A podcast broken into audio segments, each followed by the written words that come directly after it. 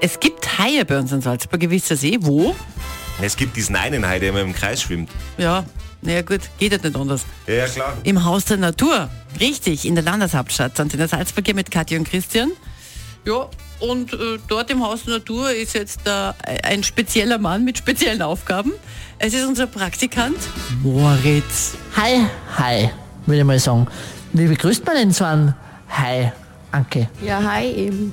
Hi. Mhm, hi. Gut, Das kriegt er ja gar nicht mit. Okay, da müssen wir ein wenig lauter reden fast. Ich sollte auf jeden Fall für ein chinesisches Restaurant Haifischflossen kaufen. Wie viel kostet denn so ein Hai? Mhm, Der kann bis, ja, 10.000. Ah, dann schauen wir mal.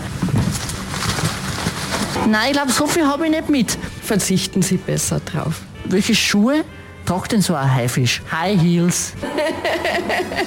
Wie viel frisst so ein Hai? Zweimal die Woche ungefähr ein Kilo. Fisch oder Kalmar? Der wird da im Haus gefangen, oder?